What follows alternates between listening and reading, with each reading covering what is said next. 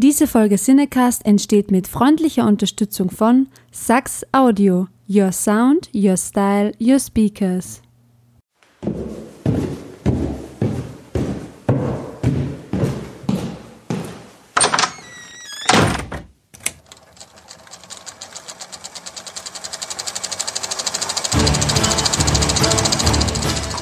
Watson, wenn man alle logischen Lösungen eines Problems eliminiert, ist die unlogische, obwohl unmöglich, unweigerlich eine neue Folge Siedecast.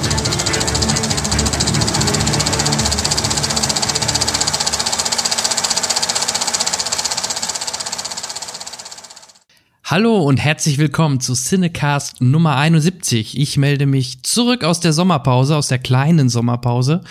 Ähm, die war auch bitter nötig bei dem äh, Topwetter. Da musste man mal an die See fahren. Und ähm, ja, jetzt bin ich wieder da und habe mir natürlich wieder tolle Unterstützung, tolle Gäste dazu geholt. Ähm, einmal an meiner Seite, den kennt ihr bereits, ich glaube schon zweimal warst du zu Gast, oder? Daniel Peschenk. Hi, Daniel. Hi Jan, ja, ich glaube sogar, ich weiß gar nicht, sogar dreimal. Ich bin mir gar Oder nicht dreimal Wiederholungstäter. ja, schön, dass ich dich an der Seite wieder habe. Ähm, Gerade Sehr bei gerne, dem heutigen gerne. Thema oder bei unserem heutigen weiteren Gast. Ähm, da hilft natürlich auch ein bisschen Expertise.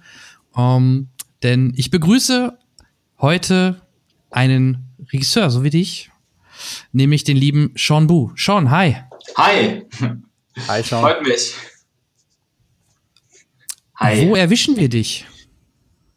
Äh, ich bin gerade in Aachen, ähm, in meiner Heimatstadt, ja. Eigentlich wohne ich in Köln, aber jetzt habt ihr mich gerade erwischt, wo ich in Aachen bin. Ja, ja, okay. Ah ja, das ist ja gar nicht so weit weg von, von, von mir jedenfalls. Daniel, du sitzt in. Ich äh, bin im äh, Hinterland, äh, in Rheinland-Pfalz, so Nähe Koblenz, Ah, aber okay. ganz tief drin in der Provinz. Ja, Okay. Sehr schön. Ähm, ja, ihr hört es schon, ähm, worum es vielleicht heute auch ein bisschen thematisch äh, gehen wird. Ähm, vielleicht aber, bevor wir in diesen Bereich einstoßen, ähm, nach so langer Zeit, würde mich mal interessieren, was habt ihr denn äh, zuletzt gesehen? Das spielt jetzt auch keine Rolle, ob Kinofilm oder Netflix, Amazon Video, was auch immer. Ähm, ja, ich würde vorschlagen, wir geben das Wort zuerst an Sean, der ich glaube zuletzt auch viel im Urlaub war. Auf jeden Fall, wenn man ihm bei. Instagram folgt, sieht man das. Ja, das ist richtig. Ja, war im Sommer. Aber vielleicht warst du da auch im Kino, wer weiß. das, das war ich sogar. Ähm, ja, ich war in Singapur und in Seoul. Ähm, ich habe da, also in Seoul meine Freundin besucht, die da gerade ein Auslandssemester gemacht hat. Und ähm, ich habe mir da tatsächlich sogar in diesen drei Wochen zwei Kinofilme angeguckt. Ähm, Ant-Man und Mission Impossible 6. Und Mhm. Mission, Mission Impossible hat mich wirklich richtig umgehauen. Da war ich super begeistert von. Ich war auch direkt, was heißt direkt, aber ich war auch nochmal hier in Deutschland dann drin, als ich zurück war. Und das war auf jeden Fall auch mein letzter, letzter Kino, Kinobesuch. Mission Impossible, ja. Ja, ähm, ja, habe ich auch gesehen. Ich hatte auch, oder wir hatten auch letztes, in der letzten Ausgabe schon noch kurz davon gesprochen. Da war ähm, äh, mein Kollege der Peter noch gerade aus der PV raus und hat ein bisschen was erzählt. Ich muss ihm da auch zustimmen oder auch dir zustimmen. Ähm, mir hat er sehr viel Spaß gemacht. Ich mag es im Gegensatz zu den Bourne-Filmen, dass hier, da sind wir wieder bei eurem Fachbereich, dass die Kamera deutlich ruhiger ist, auch in den hektischeren Action-Szenen. Ich mag es halt nicht, wenn es wirklich dauernd so extrem verwackelt ist. Das äh, muss nicht sein, um einen guten Actionfilm zu machen. Ja. Und was natürlich jetzt die Filme auszeichnet, ist natürlich der Hauptdarsteller, der seine Stunts alle selber macht. Und äh, ja, das sieht schon, sieht schon, sieht schon super aus. Ne? Also die, die, die Stunts und Action. Ja, also ich fand, also es ist einfach auch wunderschön gefilmt. Also auch was du sagst, diese ruhige Kamera. Ich finde sogar, dass der Film teilweise einfach richtig, so richtig wunderschöne künstlerische Bilder hat immer wieder. Also das war echt ähm, einfach ein Genuss, den Film zu sehen, fand ich. Es Ja. ist, halt auch super selten, dass man, finde ich, Action-Szenen sieht, die, also in, in einem Blockbuster, ähm, die wirklich irgendwie nochmal so richtig begeistern oder einen so in den Sessel drücken. Ähm, und die man immer wieder sehen will, weil die meisten Filme ja doch actionmäßig irgendwie entweder sehr, äh, sehr oft dasselbe machen oder eben, wie du auch sagst, sehr viel gewackelt, sehr viel Schnittgewitter sind. Mhm. Und Ja, äh, sowas wie jetzt Mission Impossible oder auch Mad Max zum Beispiel vor ein paar Jahren sind so, finde ich, sehr positive Beispiele, wie man es halt auch wirklich, wirklich toll machen kann. Oh ja. Mhm. Daniel, hattest du, hast du Mission Impossible auch gesehen? Mission Impossible, nein, leider nicht. Mein Oh ja hat sich vor allem auf Mad Max bezogen. ja, alles gut, ich Ähm, frag nur. Also, das ist auf jeden Fall ein, ein Anschaubefehl. Da ja, ja, auf jeden Fall. genau. Also ähm, ich, ich hoffe, ich weiß gar nicht, ähm, läuft der noch im Kino? Ja. Ähm, Ja, der, der läuft. denke der- schon, ja. mittendrin, ja. Das letzte, was ich im Kino gesehen habe, ähm, das ist auch wieder schon ein paar Monate her, war, glaube ich, Deadpool 2 einerseits und ähm, Here Died Terry, wenn man das so ausspricht, Here Died Terry, Here Died Terry, diesen ähm, Horrorfilm. Mhm. Ah, ich den auch sehr äh, äh, erfrischend fand. Vor allen Dingen äh, haben die haben die so einen schönen Signature Sound drin. Äh, also eine Figur, die dann irgendwann noch zu Tode kommt im Film, macht immer so ein äh, wenn ihr das hier hört. Und das ist, äh, also der, der Zuschauer wird schon ganz, ganz cool geprimed auf dieses, äh, auf, auf, auf dieses Geräusch und ähm, ja, so auch die ganze Atmosphäre hat mir wirklich da sehr, sehr gut gefallen.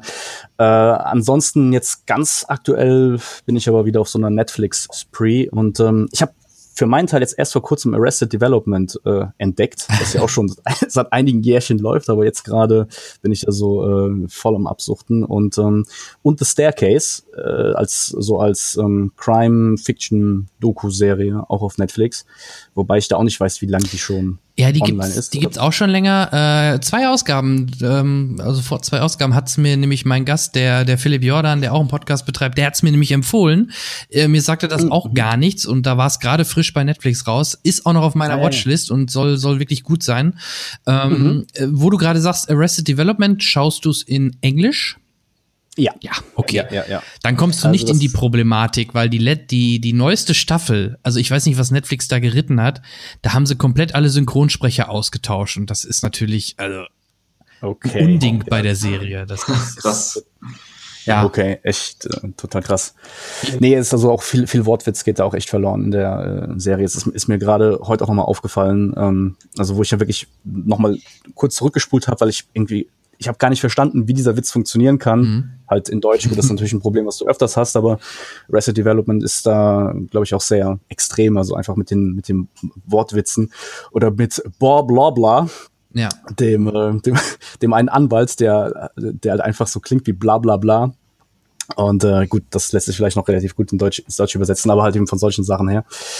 Und äh, ja, also es macht mir auch riesen viel Spaß. Ja, also der Cast ist klasse, ne? Ob es ein Jason Bateman ist oder äh, ein Annette oder ja oder Michael Cera, den man ja danach eigentlich oder jetzt Oh, eigentlich cool. aktuell nicht mehr so häufig sieht, ne? Michael Cera.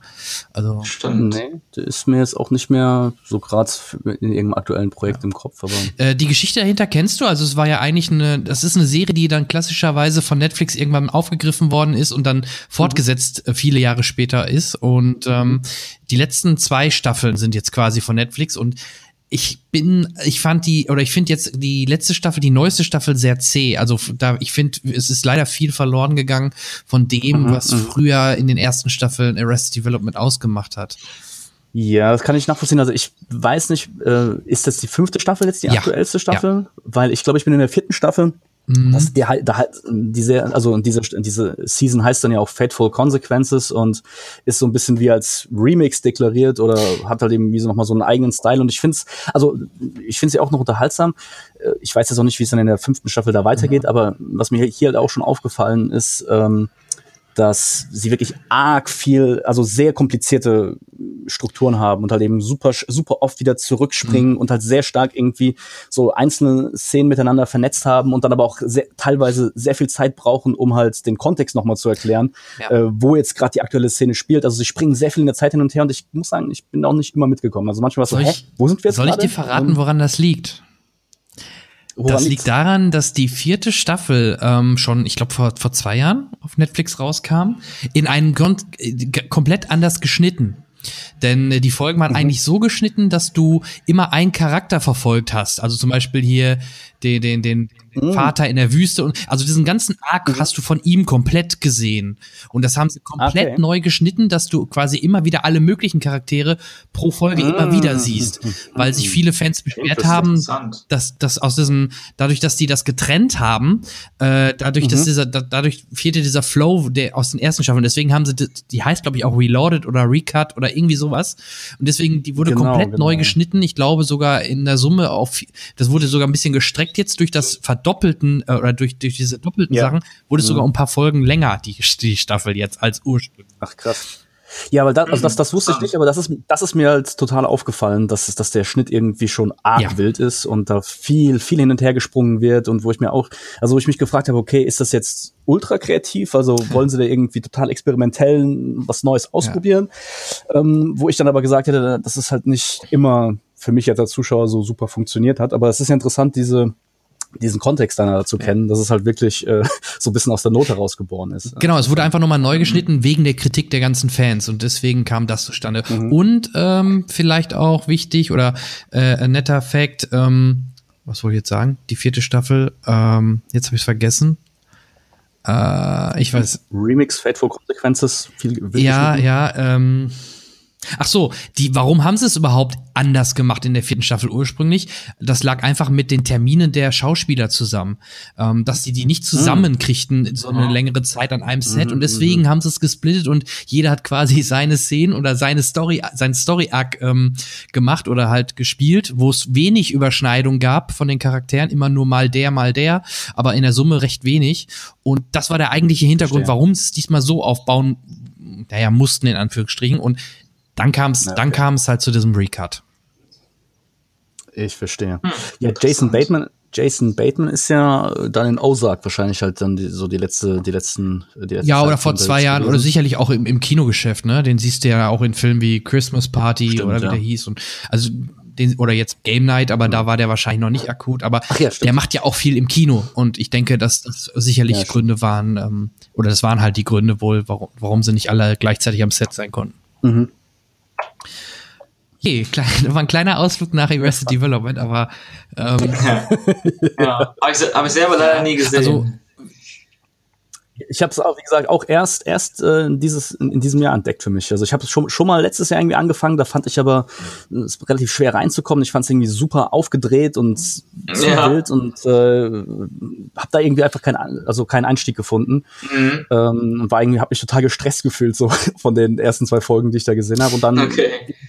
wie es halt so manchmal ist, dann habe ich ein Jahr später das nochmal versucht. Ja, du hast halt die ganze Zeit einen Erzähler, der das Tempo hochhält, ne? Das, das macht das aus.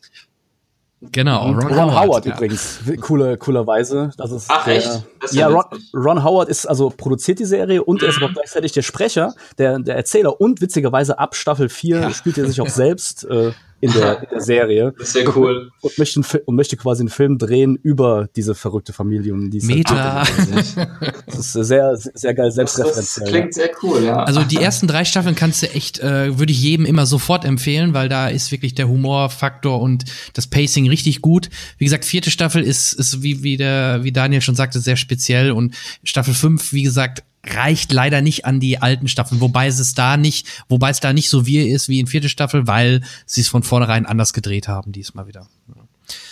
Mhm. Okay, Äh, ja, aber äh, schöner, schöner Hinweis. Also ähm, wer es noch nicht gesehen hat, kann das gerne, gerne nachholen. Ähm, ja, was habe ich zuletzt gesehen? Ich war auch im Kino. Ich habe auch, wie, wie gerade schon erwähnt, Mission Impossible gesehen. Ich möchte aber zwei andere Filme erwähnen oder einmal kurz äh, ein bisschen was drüber äh, erzählen, weil sie vielleicht noch nicht jeder gesehen hat.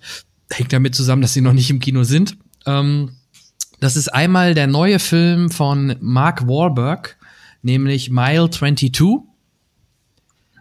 Ähm, ein, ein, ein Kriminalfilm, Thriller, ein bisschen militärisch angehaucht, ist ein Sonderko Sondereinsatzkommando, die äh, in, in ganz speziellen Fällen eingreifen. Ähm, es ist sehr brutal. Ähm, Regisseur ist Peter Berg oder Peter Berg, wie, wie man es gerne nennen möchte. Ähm, Und ah, ja. was Mhm. ich sehr cool, den Namen muss ich jetzt ablesen, da kann mir Sean vielleicht sonst helfen. Eiko oder Iko Uweis. Sagt dir der Name was? Das Ah, ist der nee, Hauptdarsteller mir aus den. The Raid-Filmen. Also äh, da weiß man Ah, schon okay. auch, was der in dem Film machen wird, nämlich äh, Kampfsport natürlich. Und der hat auch eine sehr geile Rolle. Also da geht's auch ein bisschen so Richtung, ähm, jetzt nicht zwingend auf ihn gemünzt, aber da geht's auch um, um Spionage oder ähm, äh, klassische Beispiel Doppelagenten, sowas in die Richtung. Ähm, ist wirklich ein ähm, sehr guter Okay. Actionfilm, sehr brutal. Ich bin auf den FSK gespannt. Ähm, ach ja, und es spielt neben Mark Wahlberg Lau- Lauren, ähm, nee, wie heißt sie denn? Die gute Dame aus, ähm, die Maggie aus, aus, äh, nicht Shaun of the Dead hier, wie heißt es denn? Die Zombie-Serie. Ich komme halt auf den Namen nicht. Walking Dead. Okay, ja. Die, die, die Maggie, die, äh, äh, ja, die Frau. Ja, von dem Asiaten. Von, dem dem, Asiaten. Ähm, ja. Ja, Äh, Lauren, Asiaten. sie heißt doch Lauren. Cohen. Ich habe gerade nochmal nachgeschaut. Und äh, die spielt da mit. Das ist, glaube ich, so das erste Mal, dass ich sie in einem Kinofilm gesehen habe und direkt an der Seite äh, neben Mark Wahlberg und John Malkovich. Ähm, ja, schon sehr cool. Also John Malkovich spielt so im Hintergrund so der der Operator, der im Hintergrund auf Monitore guckt und sagt hier, äh, ihr müsst dahin gehen, bitte da ein äh, in den Raum stürmen und, und ne, so der Koordinator und ähm, ja, also ich möchte auch über die Story nichts viel sagen, weil das macht so ein bisschen auch den Film sogar lustigerweise gerade am Ende noch aus. Ähm, ist wie gesagt, ähm, also genau, die heißen sogar, da dachte ich erst, ist das eine Videospielverfilmung. Diese Organisation heißt sogar Overwatch. Ähm, weil es gibt ja auch Overwatch als Spiel, aber Ach, das, da gibt es wohl keinen keinen richtigen Zusammenhang, nicht, dass ich Mhm. wüsste. Ja, also immer wenn, genau, hier, hier, hier wird schön beschrieben, immer wenn Diplomatie äh, nicht mehr zum gewünschten Ziel oder Ergebnis führt, dann äh, kommt Overwatch zum Tragen und äh, hat, hat seinen Einsatz. Ja. Das ist ähm, Mile 22 und dann habe ich noch einen sehr geilen Film gesehen. Ähm, den möchte ich auch noch mal erwähnen. Der heißt Searching. Sagt euch das was? Äh, äh, Drama Schrägstrich Thriller mit einem sehr coolen Schauspieler, den mochte ich jetzt auch als äh, Mr. Sulu in der neuen Star Trek Serie John Cho oder der hat auch diese Kifferfilme mitgemacht. Ähm, ja. John Cho. Ähm, Ja. Der Film ist so ähnlich, oder äh, ich weiß gar nicht, ob es dafür schon einen Namen gibt. Da könnt ihr mir jetzt helfen, weil das ist ein Film, die sind, glaube ich, gefühlt, korrigiert mich, relativ günstig zu produzieren. Das ist ein Film, der findet nur auf dem Desktop statt, im Endeffekt. Also so ähnlich wie dieser Horrorfilm, den sie schon mal hatten, mit Unknown Caller oder so okay. hieß der. Ähm, Ja, ja, ja, du siehst halt am Anfang des Films sogar ein Windows. XP Screen und dann siehst du, wie die, wie, also er hat eine, John Show hat eine, eine Frau und eine Tochter und man sieht halt in, in Videoschnipseln und Botschaften, iMessage, nee, iMessage gab's da noch nicht, äh, ich weiß gar nicht mehr, was sie da gemacht haben. Auf jeden Fall äh, siehst du halt Szenen, wie, sie, wie die Tochter langsam groß wird, die Frau ähm, von John Show äh, an Krebs leidet, ihn erst besiegt, dann aber wieder rückfällig wird und dann letztendlich leider stirbt, so dass er quasi mit seiner 16-jährigen Tochter ähm, äh, alleinerziehender Vater ist. Ähm, und dann siehst du halt auch immer ein und genau und dann gibt dann kommt der Sprung in die Gegenwart. Ähm, ist ein Sony-Film, aber es wird alles auf Mac gemacht. Also das fand ich auch sehr spannend, dass Sony das macht. Ähm, du siehst also Mac, eine Mac-Oberfläche, du siehst ähm, iMessage, also die Nachrichten, die er mit seiner Tochter oder mit seinem Bruder oder mit wem auch immer schreibt und natürlich FaceTime. Also gerade über FaceTime wird natürlich dann viel transportiert mit mit Bild und Ton. Und die Tochter, die verschwindet, ähm, sie reagiert auf einmal nicht mehr auf Nachrichten. Man sieht sogar noch, dass sie nachts versucht hat, äh, ihren Vater anzurufen. Da siehst du halt dann die, die Anrufe in Abwesenheit, aber ähm, ja, er sieht es erst am nächsten Morgen und ab dem Zeitpunkt erreicht er sie nicht mehr. Und dann geht die, geht die Suche nach den Gründen, wo sie hin ist, warum sie weg ist, wurde sie entführt, was ist passiert. Das erforscht er alles. Und dazu ähm, klar meldet er seine Tochter dann ähm, als, ähm, als verschwunden und äh, geht dann an ihren Mac.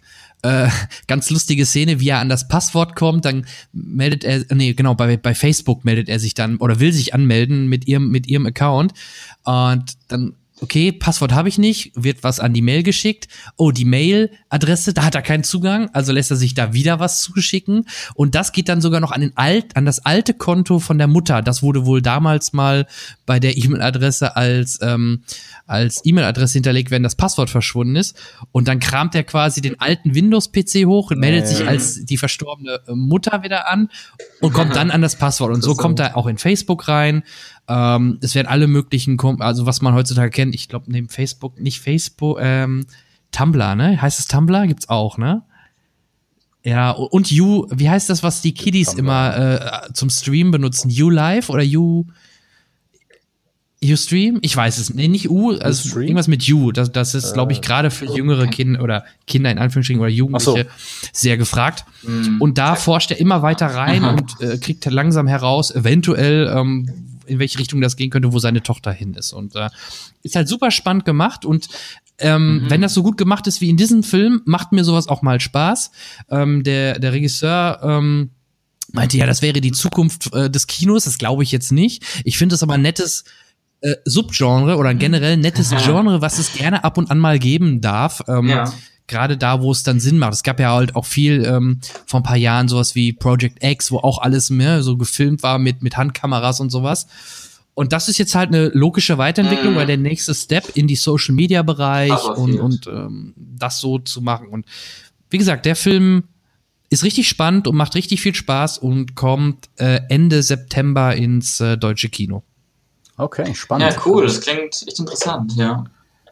Ich, ich hab man, äh, ich war auf dem Fantasy Filmfest vor drei, vier Jahren und äh, da lief ein Film mit Elijah Wood. Ah. Ich weiß nicht, der hieß Open Windows, kann das sein? Oder irgendwas mit Windows.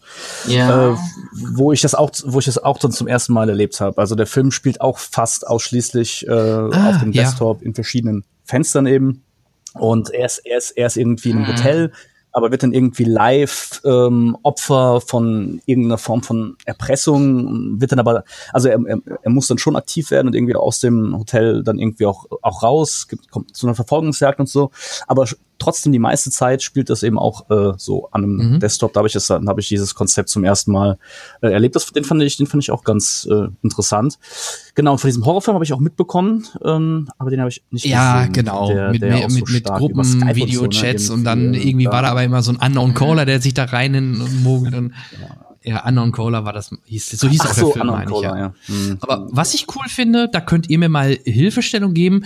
Ähm, Gibt da Templates oder wie, so, wie wird das übersetzt? Weil für mich ist es ja, wenn das dann in Deutschland rauskommt, ja fast wie ein neuer Film, weil in diesem Film, den ich gesehen habe, ich habe ihn in Deutsch gesehen, war wirklich alles eins zu eins übersetzt. Also eine deutsche, deutsche XP-Oberfläche, deutsches oh, YouTube, okay. also alles, alles in Deutsch. Und auch die, die Nachrichten, die sie, die sich schreiben in iMessage, alles in Deutsch.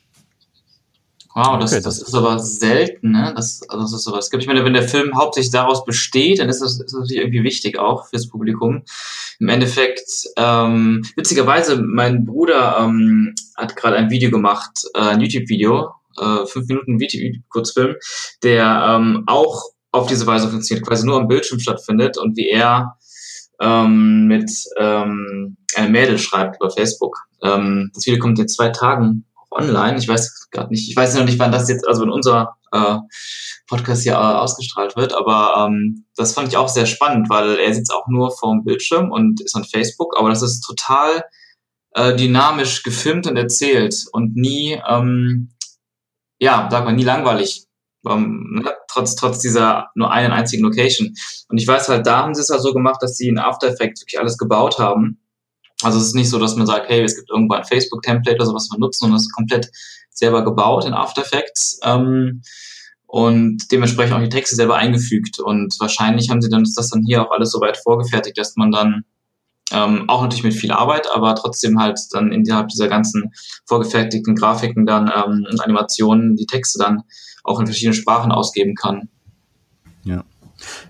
Ich, ich, ich, denke auch bei so einem Film, ähm, wo, also, wo das der Kern des Production Values ist sozusagen. Also es geht darum, dass wir halt die ganze Zeit irgendwie auf diesen Desktop schauen. Da, mhm. halt, da denke ich, da ist es halt von Anfang an auch schon als Posten im Produktionsbudget halt berücksichtigt. Ne? Also es ist schon, denke ich, mehr Aufwand und ähm, äh, ein Overhead, aber dadurch, dass es halt, wie der Sean ja auch eben gesagt hat, so integral ist für die Story und für den ganzen Verlauf, ist das halt, äh, ja, denke ich halt eben auch klar von Anfang an, dass man halt genau. da die Sachen austauschen muss. Ich meine, bei Pixar-Filmen sieht man das ja auch mhm. hin und wieder. Also einer, einerseits also Schilder und sowas. Es gibt teilweise auch ganze Szenen, äh, habe ich gerade vor kurzem nochmal gelesen, ich glaube bei In and Out, wo teilweise ähm, in der internationalen Version komplette Szenen ähm, wegen dem kulturellen Kontext ausgetauscht werden. Oh, also wo du zum okay. Beispiel also ich habe es auch nicht gesehen, ich habe es nur gelesen. Mhm. Das ist nämlich, dass das äh, in, in einer Version spielt sie halt Eishockey und irgendwie in einer anderen Version spielt sie Fußball, äh, weil da halt eben einfach irgendwie halt das, das, das jeweilige Publikum halt dann irgendwie besser mit relaten kann. Mhm. Und das ist äh,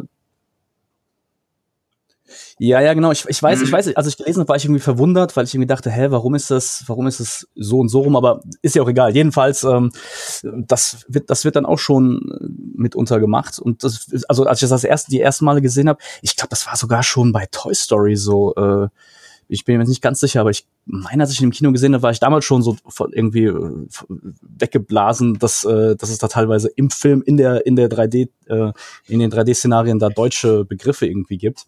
Ja, das, das hat mich auch damals, also ich weiß nicht, welcher Film das der erste von Pixar, wo, wo es mir aufgefallen ist, aber ich habe auch gedacht, ich gedacht, oh, warte mal, das ist irgendwie auf Deutsch mhm. gerendert. Mhm. Interessant. Mhm. So. Ähm, und die, die fällt mir gerade ein, also bei Disney ist das, glaube ich, wirklich immer so, auch bei den Home Releases auf DVD oder Blu-ray, dass die dann immer auch ähm, die deutschen Texte da haben. Also auch, damit die Kinder das auch direkt verstehen und lesen können. Und ähm, dann gibt es ja doch sehr viele Filme. Es gibt ja doch immer wieder mal Filme, wo ähm, der Vorspann, gibt es ja heutzutage nicht mehr so oft, diese wirklich diese klassischen Vorspänne, wo alle Namen stehen und sowas, wo der Vorspann wirklich auf Deutsch ist oder deutscher Titel auch im Kino zu sehen ist, aber auf der DVD oder Blu-ray hast du dann trotzdem nur die englischen Texte. Ähm, genau, wo das Master genau einfach nur als Ami-Master ist. Aber ganz manchmal gibt es dann doch die Ausnahmen, zum Beispiel in Star Wars, äh, Blu-rays, aber auch bei den DVDs schon haben sie es auch hinbekommen, dass die dann, dass das switcht, wenn du die Sprache auswählst, dann hast du den, aber der Text am Anfang bei dem Star Wars-Film ist ja immer also ein langer Text und alles und das ist ja. dann auch Deutsch und Englisch. Das ist auch einer von diesen Ausnahmen, wo sie es hinbekommen haben. Ja, stimmt. Wobei da, da ist es, glaube ich, einfach, oder? Das ist einfach wie eine Variable, wo dann in dieser, in diesem Schriftzug einfach das entweder in Deutsch oder in Englisch oder in welcher Sprache auch immer steht. Also da glaube ich, es ist noch relativ einfach. Ähm, aber naja, also ich sag mal, der, der, der Unterschied ist natürlich, wahrscheinlich wird es weniger lang dauern, als auszurendern. Aber im Grunde, wenn du halt so, wenn wir jetzt auch so, wenn wir jetzt einen Pixar-Film oder sowas nehmen, je nachdem, wie es jetzt konkret gemacht wird, aber ist es da ähnlich. Das soll im Endeffekt einfach, du hast, ein, du hast eine Textebene und die änderst du mhm. dann äh, um. Nur natürlich bei diesen aufwendig gerenderten 3D-Sachen, das dauert dann halt ein bisschen länger, bis das mhm. dann eben dann rausgerendert ist. Bei so einem, bei so einem Star Wars Flea-Text ist es dann wahrscheinlich ein bisschen schneller. Aber von der Idee her ist es immer das Gleiche, dass du halt einfach da irgendwo in deiner Software in der Regel halt irgendwo eine Variable halt umänderst, eine Textvariable umänderst. Mhm. Na gut, wenn, wenn du halt eben dann irgendwie so ein brutal deutsches langes Wort hast, da, da musst du vielleicht dann noch eine Lösung für überlegen wenn es dann über das Schild hinaus äh, äh blutet ja, oder so. Das heißt, dass, dass du dann, keine Ahnung, entweder ein anderes Wort findest oder was auch immer, ja. Aber abgesehen mhm. von solchen konkreten Problemen ist es, glaube ich, vor allen Dingen eben das, ja. Also es ist, glaube ich, mehr eine wirklich eine Organisations- und Workflow-Frage. Und ähm, deswegen mhm. ist, ist, es natürlich auch spannend, dass, ähm, dass es dann so, jetzt für wie du ihn eben genannt hast, ähm, ich habe schon den Namen vergessen, sorry, ähm, Search, Searching, Searching, genau, ähm, dass der halt wirklich so so komplett eben auch ähm, äh, lokalisiert ist. Also das denke ich, das zeigt halt eben einfach, wie wie gut sie halt schon im Vorfeld halt einfach gewusst haben, äh, dass das halt eben äh, immer auch in den verschiedenen Sprachen halt gerendert und gemacht werden muss. Mhm. Mhm. Ähm, Nochmal kurz, du meintest gerade ja wegen dem Fußball, das, das glaube ich auch, dass sie das gemacht haben. Mich wundert das nur manchmal ein bisschen, weil schau dir andere amerikanische Serien oder Filme an, guck dir Modern Family an oder so, da spielen die oder da spielen Mädels ja sehr häufig Fußball, weil in Amerika gerade ja natürlich Fußball eher so das typische Frauen- oder Mädelsspiel ist, ne? Also da ist es schon fast mhm, überraschend. Ne? Oder ich glaube bei King, äh, Kindsköpfe oder so Adam Sandler-Filme, wo die Väter dann mit ihren Töchtern, ah, die spielen dann häufig Fußball. Also da hätte man sogar so lassen können können. Da wäre noch nicht. Ja, ja, aber also das, das, das kann sein, dass es vielleicht so rum, weil ich meine, ich, dass ich irgendwie verwundert war, wo, wo jetzt was gezeigt wird. Das, das muss man ja nochmal genau nach, nachschlagen, mhm. wie es jetzt genau gewesen ist. Aber es kann sein, dass das, dass, dass mich das erstmal so verwundert hat, weil ich dachte, hä, Amerika Fußball, wieso? Und dass sich das aber so erklärt, dass es halt ähm, in Amerika so ein, das wusste ich nämlich nicht, dass es halt so eine ähm, Frauendomäne ist, eine Mädchendomäne ist. Ja, ist äh, es. Was ein bisschen, noch ein bisschen besser erklärt, warum die, warum die Amis dann so halt auf, auf Fußball runterschauen. Ja. ja wenn, sie, wenn sie ja wirklich sagen, so, ja, das spielen bei uns die kleinen Mädchen, da kann man, da kann man natürlich dann schon verstehen, warum, äh, warum sie dann vielleicht sich dann so eher bei, bei ihrem Football dann wohlfühlen. Ja, müsst ihr echt mal drauf achten. Ich, ich, mhm. ich wette mit euch, wenn ihr demnächst Serien oder Filme seht und plötzlich spielen da die Mädchen Fußball, werdet ihr genau jetzt immer daran denken, ja, alles klar, die Amis. ja, ich glaube auch. Fußballverständnis, ähm, ja, das, das ist so. Cool, ja, dann haben wir ja alle ein bisschen was anderes gesehen, zum Teil. Das ist, ähm, ja. ich hoffe, vielleicht auch, wie gesagt, gerade Searching ist definitiv ein Tipp. Ähm, mhm. ähm, ich bin, wie gesagt, sehr gespannt, was da in Zukunft in dem Bereich dann auch noch kommt. Bevor wir dann äh, so ein bisschen in, in eure Arbeiten gehen, ähm, hätte ich gerne noch die, oder würde ich gerne äh, noch fragen, habt ihr denn noch wirklich ähm, jetzt nach der, ich sag mal, oft ja genannten Sommer, einem Sommerloch, auch im Filmebereich. Habt ihr noch für dieses Jahr Filme, wo ihr euch extrem drauf freut? Also ich kann es kurz machen, Ja. tatsächlich, mir fällt spontan nichts ein. äh, vielleicht, vielleicht, wenn, wenn ihr jetzt was sagt, ko- kommt mir es mir, aber ich habe jetzt nicht so etwas, was mich jetzt durch die, durch die Nacht Aquaman. hält. Also, ja, also da habe ich nur gelesen, dass der, also dass das, dass das Testpublikum gesagt hätte, er wäre gut, aber nicht äh, umwerfend und dass er sich mehr anfühlen würde wie ein ähm, Film Ja. aus dem Marvel äh, Cinematic Universe. Ähm, also, also, also den, das, das nehme ich alles worüber uns zur Kenntnis und ich bin auch gespannt und ich werde ihn mir, denke ich, auch auf jeden Fall anschauen, aber ist jetzt nichts, wo ich sage, so, oh, geil, geil, geil, muss ich unbedingt sehen. Schon? Ja, bei mir ist es auch schwierig. Also ich glaube, der letzte Film, auf den ich mich dieses Jahr wirklich so groß gefreut habe, war ähm, Mission Impossible tatsächlich.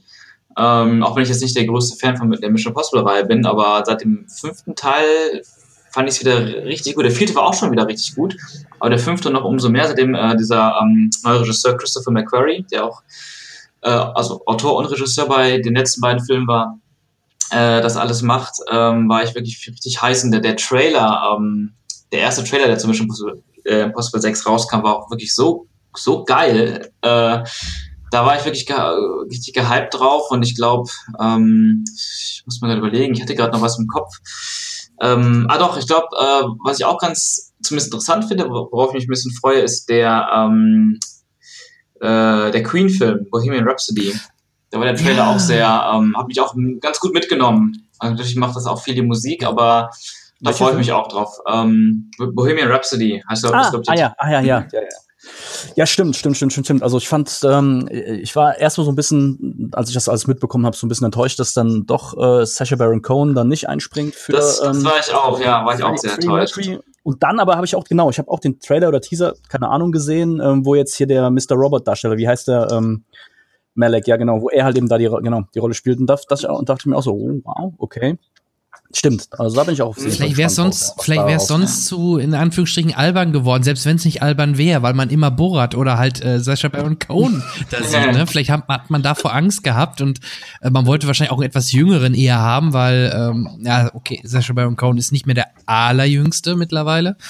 Und Ja. vielleicht hat man sich deswegen dann äh, dafür entschieden. Und ja, ich, ich gebe euch absolut recht, den hatte ich gerade gar nicht mehr auf meiner Agenda. Aber ja, als äh, alter Queen-Fan freue ich mich auch total auf diesen Film. Ja.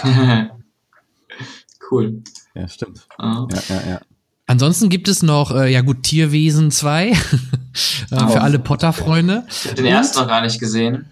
Ja, hast du, glaube ich, nicht viel verpasst, würde ich vorsichtig behaupten. Hab mich, hab mich jetzt auch nicht vom Hocker gerissen. Aber ähm, eure Meinung noch ähm, würde mich interessieren, falls ihr den Trailer gesehen habt zu, ich glaube, Akira Battle Angel? Nee, oder äh, wie heißt der Alita. nochmal?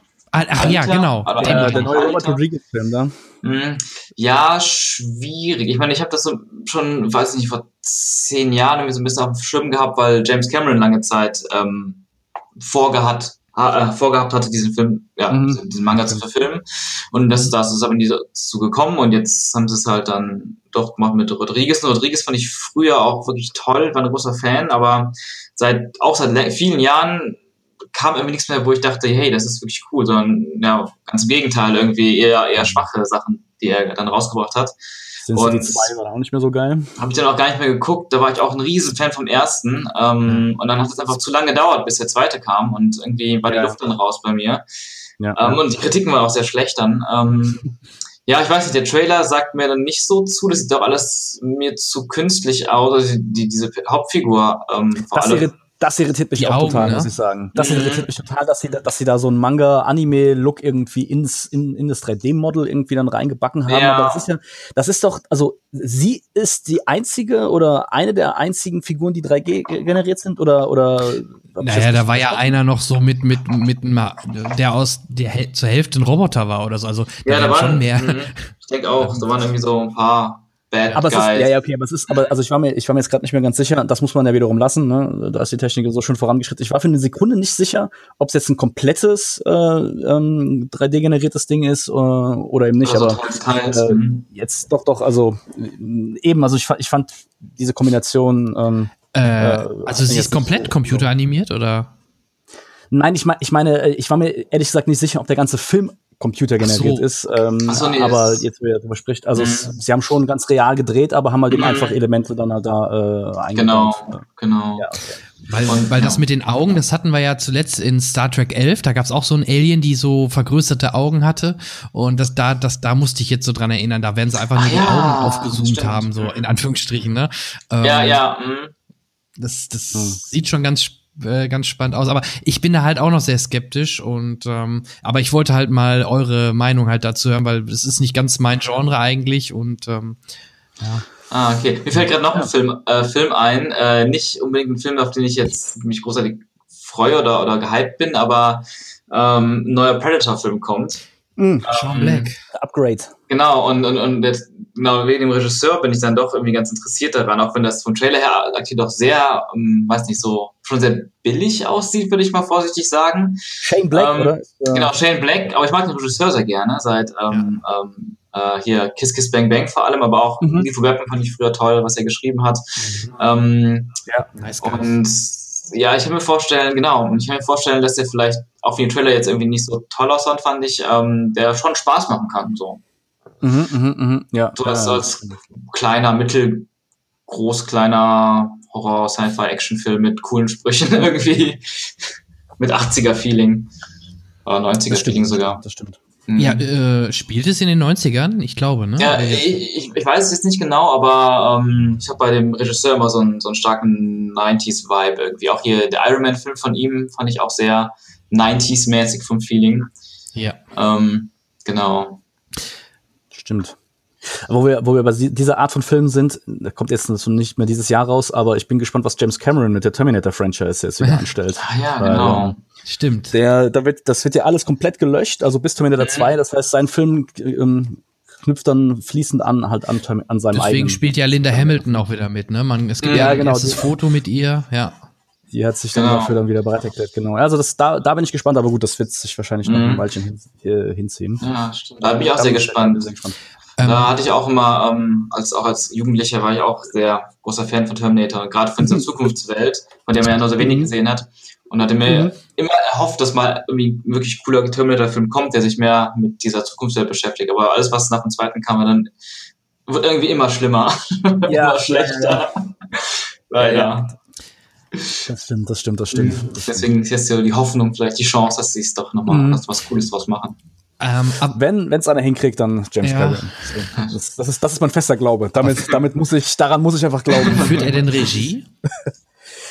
Ich Der hat doch gar keine glaube- Zeit mit, mit Ähm, Avatars. nee, der produziert nur. produziert auch Ach so, okay. Ich- Vielleicht schreibt er auch ein bisschen mit, ich weiß nicht, aber der Regisseur ist ähm, Tim Miller, der auch Deadpool 1 gemacht hat. Ah, okay. Ah, okay. Mhm. Okay, okay. Na gut, okay. Aber trotzdem, also Cameron ist da wieder näher, mehr äh, drin involviert. Also Mhm.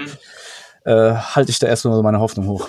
Mhm. Wo wir gerade bei animierten Menschen sind, das gab's ja sowohl bei den Terminator-Filmen, wo, wo sie Ani animiert haben, ne, sowohl beim vierten Teil, glaube ich, als auch bei jetzt bei äh, Genesis gab's ja so ein paar Szenen, wo es es schon deutlich besser animiert war.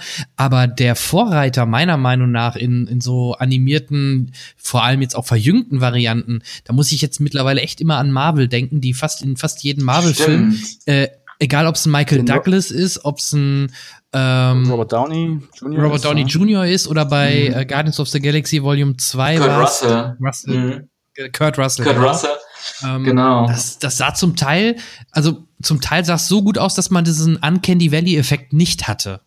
Ne? Zum Mhm. Teil. Teils, teils, ja. Aber die sind Ja, da, sind da nah dran, so dass man wirklich vielleicht irgendwann auf die Idee käme, auch jetzt ältere Schauspieler plötzlich in jungen wieder, also ne, als junge Figur in einem Mhm. ganzen Film spielen zu lassen. Ja. Das wäre das wär auf jeden Fall mal was Stimmt. ganz Neues, ja, wenn das funktioniert. Ja.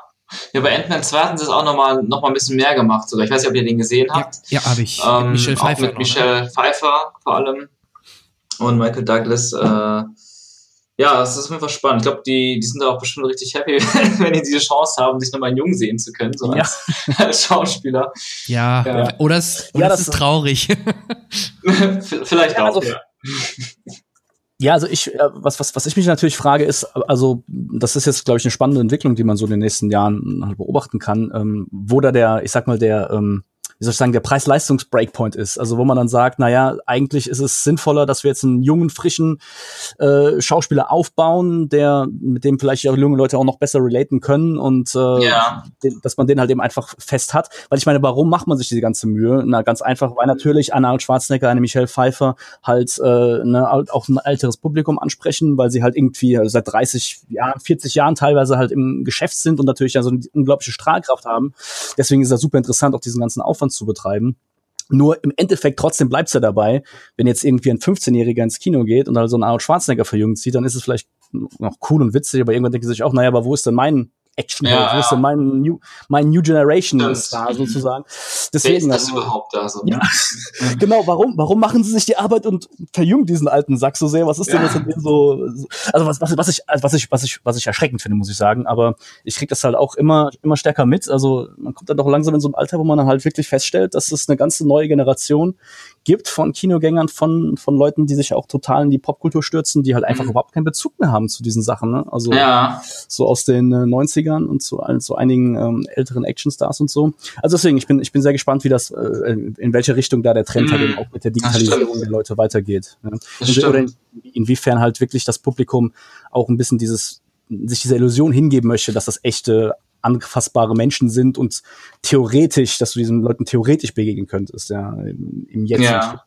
Also deswegen, das, äh, Ja, jetzt zu dem Punkt auch mit, den, äh, mit dem quasi älteren Publikum. Ich fand es ganz auch bei äh, Guardians of the Galaxy 2 war ich mit meinen Eltern auch äh, drin. Ich, war, ich fand den echt sehr gut, den zweiten ähm, Film.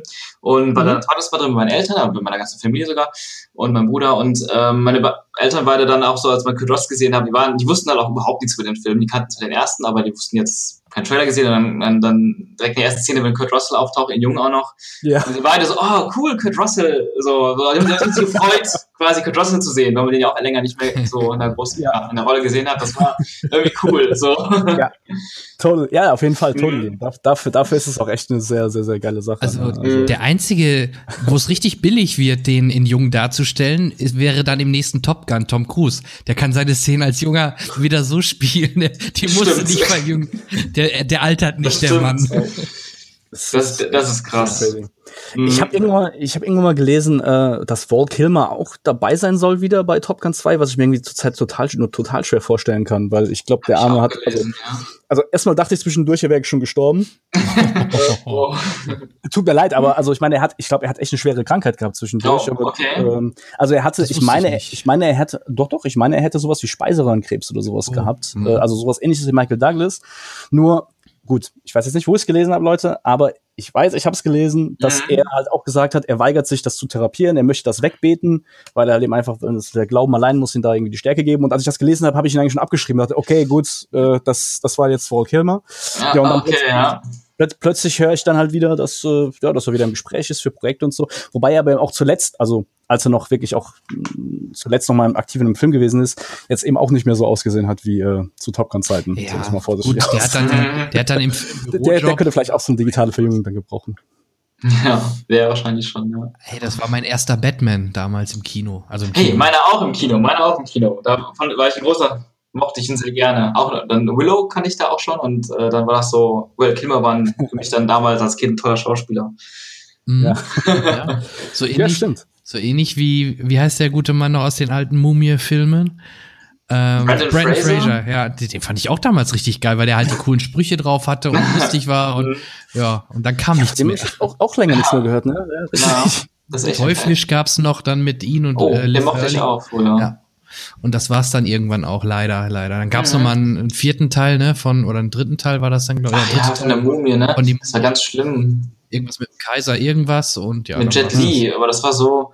Stimmt. ja, irgendwie alles an Potenzial verschwendet, was das irgendwie gegeben hätte. So. Ich benenne den Podcast jetzt offiziell um in äh, drei alte Säcke äh, in die Oh Vergangenheit Gott, ja. zu ihren alten Schauspielern. True. Ah, ja. ja, so ist es leider. Aber ihr habt recht. Also gerade die jungen Leute, ähm, äh, die, die, die, die, die denken, äh, es gibt gerade mal sechs, sieben Bond-Filme äh, als Beispiel, weil sie diese ganzen Mhm. Historie dahinter gar nicht so wahrgenommen haben oder gar nicht zum Teil kennen. Ne? Und oder auch Actionhelden. Ja, wer ist denn heutzutage bei jüngeren Leuten Actionhelden? Wahrscheinlich die, die aus den Fast and Furious Filmen, ne? Ein The Rock sicherlich. The Rock auf jeden Fall. auch Ja, du stimmt, ne? stimmt, Und stimmt, ja. Bei dem läuft's gerade, ja. Ja, wobei Ja, die letzten zwei, drei Filme mit Rampage und so, die, die waren A an der Kasse nicht gut und äh, ich glaube, der letzte erfolgreiche an der Kasse war dann äh, Jumanji und ähm, Mhm. Aber der war richtig erfolgreich, überraschend. der war richtig erfolgreich, ja. Und wo wir uns auch, wir alten Säcke, uns äh, am liebsten umgedreht hätten, nee, geht doch weg damit, das ist ein äh, äh, Williams-Film, da könnt ihr doch jetzt nicht Ja, ja. Äh, spielen lassen. Stimmt, das ist das- der- Ja, das ist, äh, ganz kurz, äh, fällt mir gerade zu dem Thema noch ein, ähm, äh, wegen alte Filme fortgesetzt mit The Rock. Ich habe äh, vor ein paar Tagen gelesen, ähm, dass eine Fortsetzung zu Big Trouble in Little China. Habe ich auch gelesen. Ja, ja. Mit The Rock. Dre, The Rock Johnson. Mit wem? Und es soll, genau, Genau. ich habe auch gelesen, es soll, es soll kein Remake sein, sondern es soll eine Fortsetzung sein. Ja? Mhm. Es soll wirklich, also anknüpfen an der, an der Story. Äh, Ja, also ich liebe das Original. Ähm, und wenn sie Kurt, Kurt Russell wieder eine Rolle geben, dann hey, warum nicht? Mal gucken, was sie draus machen. gut, ne? Sehr geil, stimmt. Boah, crazy. Mhm.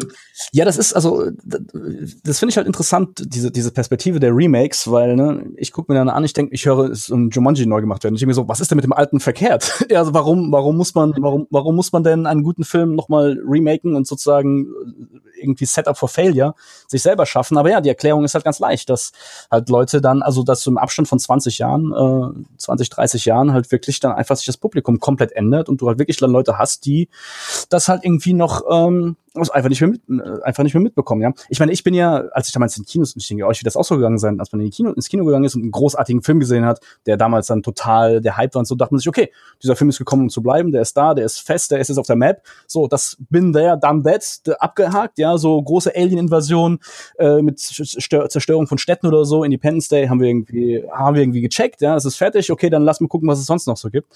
Und ähm, ja, aber irgendwie nach 20 Jahren, 30 Jahren, äh, wenn, wenn du so weit kommst, äh, hast du halt plötzlich wieder ein komplett neues, hungriges Publikum, was im Endeffekt die gleiche Geschichte halt wie nochmal neu erzählt bekommen möchte, mit neuen Schauspielern, neuen Gesichtern, neuer, neuer zeitgeistigerer Perspektive, whatever. Mhm. Also ja, Ja, das ist schon Fast faszinierend. alles geht da durch. Also ein paar Klassiker lassen sie noch die Finger von. Also gerade mein Zurück in die Zukunft äh, rühren sie zum Glück noch nicht an.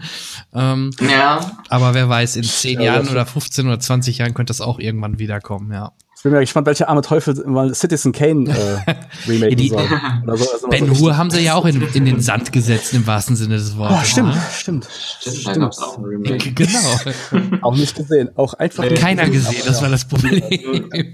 ja, und wahrscheinlich auch zu Recht. Ja, absolut. Ähm, wir kommen natürlich um ein Thema nicht drum rum, wo gerade ich euch beide hier habe. Äh, das ist momentan die Entlassungswelle. Also sowohl bei Bond ist Danny Boyle, äh, naja, Mhm. gegangen worden, nenne ich es mal, aus äh, kreativen oder wegen kreativen Differenzen. Und natürlich Mhm. auch ganz vorne, wobei da ist der Grund klar, wo man aber auch Gunn. genau anderer Meinung sein kann. James äh, James Gunn, Gunn, mhm. wo jetzt sogar Guardians of the Galaxy Volume 3 erstmal komplett auf Eis gelegt worden ist. Mhm. Da würde ich natürlich äh, sehr, sehr gerne eure Meinung zu hören. Ja, ich, mich hat das ziemlich ähm, schockiert und traurig gemacht, auf jeden Fall. Ich habe das tatsächlich so, so ein bisschen live verfolgt, als ich gerade in, in äh, Seoul in Korea war, weil ich da, da so, ich folge dem bei Twitter und ähm, der äh, macht ja immer wieder äh, einige äh, Tweets gegen, vor allem gegen Trump sehr viel, der ist ja sehr aktiv. Und das hat dann irgendwann so, das ist dann so eskaliert da, hat sich irgendwie mit gewissen Leuten angelegt. Ähm, und ja, und, und am nächsten Morgen lese ich dann plötzlich so, warte mal, wie, was? Plötzlich ist er gefeuert. Äh, Ja. und das ging so, so, so schlagartig, weil ich habe irgendwie noch darüber nachgedacht, wie, wie, wie krass das gerade einfach so abgeht mit den Anfeindungen und in, in alle Richtungen und wieder Ja. die Leute sich gegenseitig irgendwelche Sachen ausgraben. Ähm, und ja, und plötzlich, zack, von heute auf morgen war er weg. Und, und das hat mich sehr mitgenommen, weil wie gesagt, ich mag die Guardian-Filme sehr gern, ich mag James Gunns Style super gerne und was er damit gemacht hat und die ganzen, den ganzen Cast von Guardians und ähm, habe mich total gefreut auf den dritten Teil dann natürlich auch und Mhm. war dann schon sehr, ähm, war wirklich, wirklich sehr traurig, dass das dann Mhm. wegen sowas so ähm, plötzlich, ja, für immer jetzt halt Ja. diese Trilogie niemals bekommen, Ja. diese vollständige Ja. Trilogie. Vor allem dieser scheinheilige Grund, äh, zehn Jahre alte Tweets, die gab es auch vorher schon. Nur weil sie von jemandem jetzt noch Ja, mal genau. irgendwie so wie so eine Collage aufbereitet worden ist, ähm, ist das doch ein bisschen äh, zweidimensionaler Blickwinkel. Vor allem, äh, es gibt ja wohl eher die Gerüchte, dass ähm, derjenige, der das damit zu verantworten hat bei Disney, ähm, in die Politik will und in dem Falle auch äh, konservativ in dem Ach. Falle ist und äh, natürlich dort auch Mhm. gerade im Wahlkampf nicht in irgendeiner Art und Weise nur mit dem geringsten negativen Touch belastet sein möchte. Und das würde dann erklären, warum man dann auch so einen Move macht, wo wirklich ähm, A, die Schauspieler von dem Film sagen, hier habt ihr sie noch alle und und gerade äh, Dave Batista sagte, nö, dann dann dann steige ich aus so nach dem Motto. Ähm, ja. Das war schon extrem und äh, deswegen kann ich sogar verstehen, dass Disney da jetzt nicht Ron Howard dran lässt, sondern erstmal sagt, ähm, wir machen da mal eine Auszeit erstmal. Ja. Und das ist ja nicht der mhm, erste mhm. Fall. Also ne, gerade bei Disney häuft sich das ja, ne? Sowohl bei Star Wars, bei Han Solo war es der Fall. Ähm, so, oder auch ähm, jetzt wird schon wieder gemunkelt, ob äh, nach Episode 8 eventuell nicht diese neue Trilogie von, ähm, von dem Regisseur, wie heißt er? Ryan Johnson. Genau, Ryan Johnson, Johnson ja, äh, wahrscheinlich nicht gemacht wird. Also da gibt's ja auch schon wieder die nächsten Gerüchte. Oh, Wobei das sind, das auch sind nur Gerüchte, also bis jetzt, richtig. Ja, Fake-Gerüchte. Warten wir mal ab, ne? Aber, ähm, aber ja, bei, bei, genau, bei Han Solo, bei Rogue One gab es ja. ja. auch, also der Regisseur wurde nicht komplett rausgeworfen, aber da haben sie dann trotzdem riesige Nachdrehs gehabt mit dem anderen anderen Regisseur auch, ähm, der aber nicht so viel nachdrehte, dass, dass der Name dann ersetzt wurde wie bei Han Solo. Ant-Man, Edgar White. Hm. Ja, auch sehr schade, wobei ich den ersten dann trotzdem auch sehr schön fand, ähm, den ersten Ant-Man-Film. Ja von, ähm, oh, wie hieß denn der Regisseur? Ja, der hat auch den zweiten jetzt gemacht, aber den Namen, das ist es halt, das sind mhm. so, da, da, das ist genau das, was ich meine. Ähm, das sind jetzt alles nur noch so, so Einheitsschauspieler, die, die du dir gar nicht so im Bewusstsein behältst, weil die gefühlt keinen eigenen Stil so richtig mhm. entwickeln, sondern einfach so äh, Arbeit nach Vorschrift na, nach dem Studio macht. So, so ein bisschen. Selbst die Russos, bin ich mal gespannt, die machen ja auch mittlerweile so, so, so, so einen Standard-Marvel-Film nur noch, ne? Also da, wo, Wobei ich finde, die immer noch am stärksten ja. aktuell. Also die haben mich wirklich, wirklich überzeugt mit Captain America, um, ähm, The Winter Soldier, ähm, auch mit Civil War und auch jetzt mhm. Avengers 3 fand ich sehr gut. Ähm, und ich finde, die bringen da schon was, was, was Besonderes mit, mit rein. Die, und vor allem auch, dass sie so viele Figuren zusammenfassen können in einem Film. Gut, da könnte man sagen, das ist in Avengers 1 auch schon gut gelungen und das war das stimmt. Das stimmt, äh, finde ich auch. Also diese äh, Joss Whedon kann das auch sehr gut mit vielen Charakteren ähm, hantieren, aber ich finde trotzdem, dass Joss Whedon story, storymäßig, aber auch inszenierungsmäßig als Regisseur ähm, fürs Kino irgendwie nicht geeignet ist. Das ist irgendwie der erste Avengers ähm, war für mich zwar super cool, weil es einfach mal so ein erster Film war, der sowas diese, so viele Helden zusammenbringt, die man auch vorher schon stark etabliert hat. War auch sehr lustig und so, aber inhaltlich war der für mich ähm, gar nichts. Und auch visuell war der total langweilig. Auch die Action war total langweilig. Es, war, es lebte wirklich von diesen Figuren. Und das war dann auch eher wie so eine aufgeblähte TV-Episode äh, irgendwie für mich. So, also einfach jetzt so filmisch gesehen. Und auch Edge Avengers 2 fand ich ganz furchtbar. Und ich finde Ressource, die die machen schon, also die bringt so eine Ernsthaftigkeit da rein und, eine, und einen Anspruch auch an die Figuren und auch eine gewisse Substanz, die die meisten ähm, Regisseure bei Marvel irgendwie vermissen lassen. Und noch ein letzter Punkt, ich finde auch deren Style irgendwie sehr cool, weil die sind so ein bisschen auch so ein bisschen bodenständiger. Das fand ich anfangs ein bisschen langweilig durch die, bei den Trailern von Captain America Winter Soldier. Aber im Film selber hat das für mich sehr gut funktioniert, diese ja, dieses Bodenständige. Und wenn sie jetzt mit Avengers 3 dann wirklich so auch so weit in den Weltraum gegangen sind, so intergalaktisch wurden, haben sie auch echt gut hinbekommen. Ja, also ich muss sagen, die Ressource, die gefallen mir bis jetzt noch sehr gut, ja. Mhm. Daniel? Äh, zu welcher Frage nochmal konkret? Also zu, zu, zu, sind wir ja, noch bei der also Entlassungswelle? Möchtest du dich gerne anbieten ähm, bei einem Studio als Ersatz? Äh, möchtest du Guardians of the Galaxy Volume 3 machen? Oder ja, was, was wie denkst du darüber? Ähm. Ähm, nein, also ich glaube, ich glaube, die Leute, die da momentan im Pool sind, äh, die machen, die machen das schon sehr gut äh, an, an und für sich. Und ich glaube auch, wenn man sich jetzt mein Oeuvre anguckt, äh, wo wir jetzt gerade auch einen anderen Regisseur schon dabei haben, den Sean äh, und sein Oeuvre sich anguckt mit ähm, seinem sehr coolen Darth Maul, wenn überhaupt, dann käme er da glaube ich zur Zeit mehr in Frage für als ich. Ähm, aber ich sag mal zu dem, zu, zum Thema der Entlastungswelle, ich denke, das, das ist ein bisschen das Problem, dass die Studios auf der einen Seite möchten sich halt gerne äh, sich damit schmücken, mit diesen Federn schmücken, sagen, wir sind, wir, wir sind mutig, wir möchten Auteur, äh, Auteure haben, äh, Writer, Director, die halt irgendwie ihre eigene Vision mitbringen.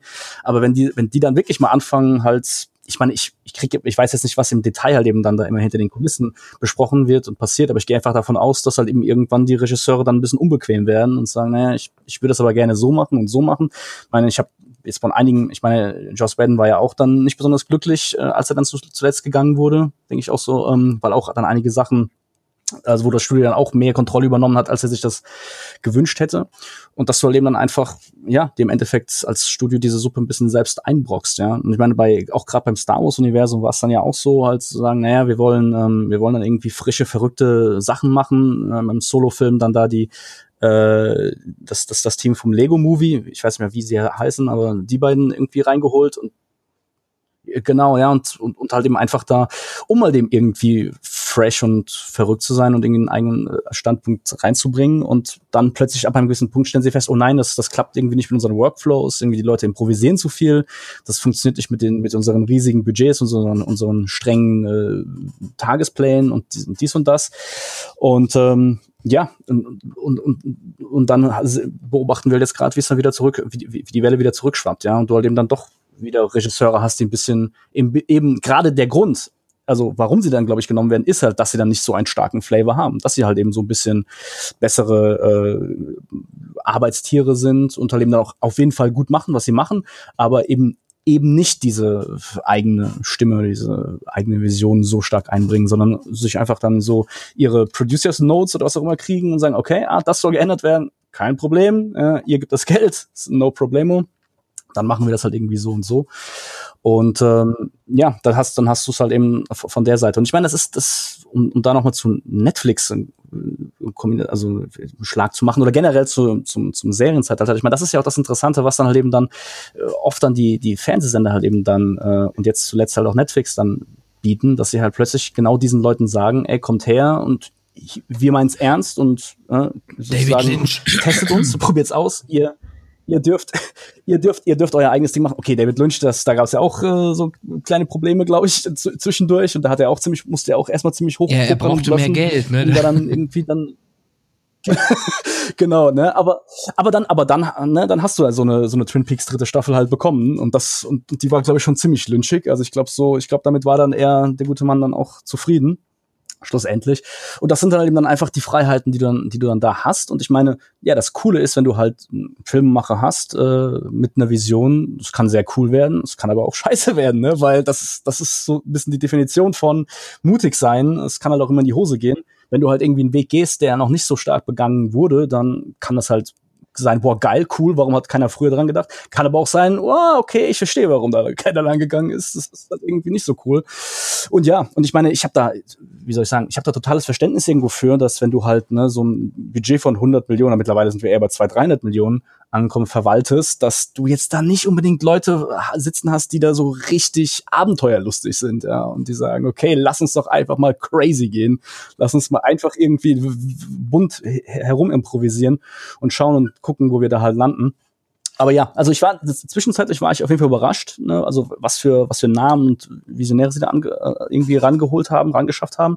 Und jetzt scheint man so ein bisschen diese die nächste Phase zu beobachten, wo es ihnen dann doch ein bisschen zu äh, zu crazy wird und sie dann da vielleicht wieder so ein bisschen mehr hin, also jetzt eine, Franch eine coole neue Franchise gebaut bekommen haben und jetzt da so wieder so ein bisschen ähm, etwas sicherer spielen wollen, ja. Ja, ja gut, stimmt. zum Glück gibt es noch welche, die sich in Anführungsstrichen nicht so verbiegen lassen, wie es ein Nolan Tarantino äh, machen zum Beispiel. Die, die, die bekommen halt ein gewisses Budget vom Studio. Der Studio verlässt sich drauf, dass die was Gutes machen und dann machen die, ne? Also das gibt es zum Glück. Mhm.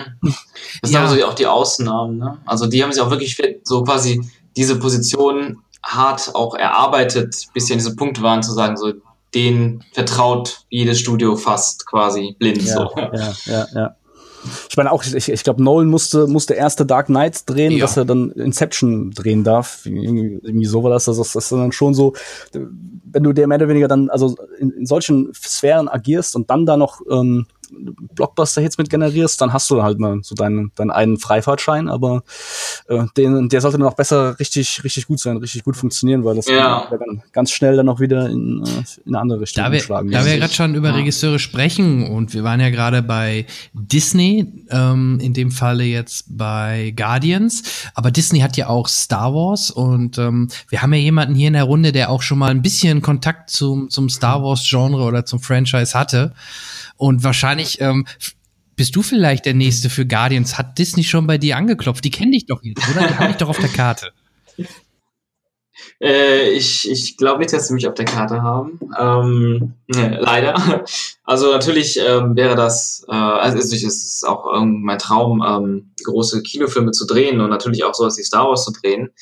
Ähm, wenn wir jetzt genau über Guardians reden, dann glaube ich, bin ich nicht unbedingt der Richtige dafür, weil dieser da, da sehe ich irgendwie aktuell einfach immer noch nur James Gunn als den richtigen dafür, weil er hat so ein sehr eigenes Ding gemacht. Das war einer von diesen Ausnahmen, würde ich sagen, die so wirklich sehr viel eigen, eigenen Stil und ähm, eigene Seele mit reingebracht haben. Ähm, und ich glaube, ich bin auch nicht so der Richtige für Comedy. Deswegen sehe ich mich jetzt nicht so in der Guardians-Welt. Aber natürlich ähm, würde ich mich unglaublich gerne ähm, austoben in der Star Wars-Welt. Und auch als Disney ähm, oder als das generell die ganze Sache mit Lucasfilm für Disney gekauft und es werden neue Filme angekündigt und es gibt diese Spin-offs. Da hatte ich auch schon gedacht, hey, plötzlich ergeben sich vielleicht in der Zukunft in 20, 30 Jahren Möglichkeiten.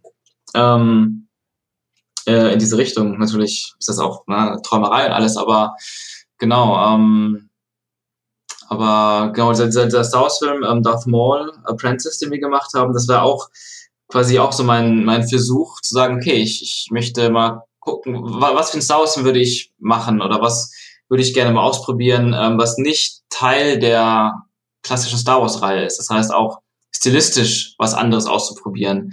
Ähm, deswegen war zum Beispiel auch so ganz klar für mich von Anfang an, das fängt nicht mit so, einem- mit so einem Star Wars Lauftext an und Star Wars Musik, sondern das fängt, das kann ganz anders anfangen. Ne? So wie ich einfach ähm, ja einfach den Film anfangen lassen möchte. Ähm, auch diese Wischblenden und sowas nicht. Und auch irgendwie, dass man gar nicht erst versucht, gewisse ähm, ja, stilistische Sachen einfach zu kopieren oder zu übernehmen, weil sie einfach dazugehören, sondern sich ganz eigen in dieser Welt auszutoben, so eine eigene Handschrift mit reinzubringen. Das war so ähm, bei mir der Ansatz dabei und ähm, genau, also quasi eher so dieses Spin-off-Denken, was, was die Das haben sie ja dann von dir kopiert mit Rogue One, ne? Da gab's dann auch kein Qual. Und, ja. ähm, Ja, genau, das war, das war, fand ich auch cool, also weil ich dachte, dachte mir auch so, weil das wurde, glaube ich, auch im Vorfeld sehr viel diskutiert, so, hm, wird der Film eigentlich einen Lauftext haben, wird der Film eine Episodennummer haben und ich dachte mir so, nee, wenn die es richtig machen, dann gibt's, dann fängt der Film einfach an. Mit einem coolen Bild.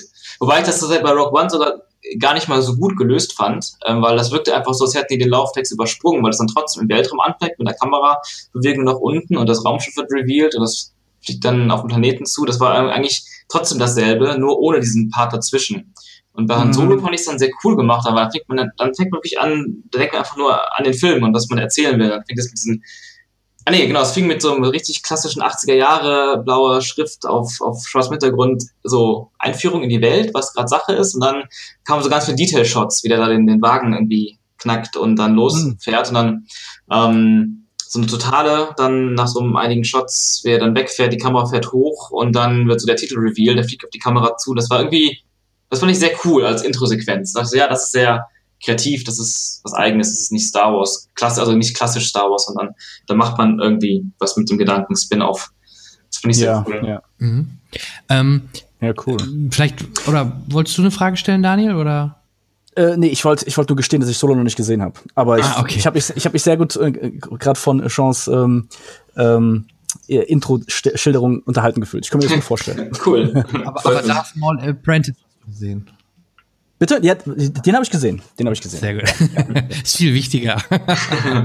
Ja. ähm, Nee, du hast gut. ja sogar die Faust Gottes mit dabei gehabt. Kanntest Ja. du den äh, Matthias Ah. Land Landwehr? Mattes oder? Landwehr, Mattes Landwehr, genau. Ja. Ja, den kannte ich auch schon vorher, genau. Also ähm, wie dann, äh, der ja auch die ganzen Kämpfe gemacht hat, ähm, also wie dann dran, der die Kurios gemacht hat, der ist ja schon länger auch als, als, als Actiondarsteller, als Stuntman und so unterwegs. Mit dem habe ich auch zusammen studiert und wir haben zusammen sehr viele ähm, Filmeprojekte gemacht in der, in der Uni und sowas.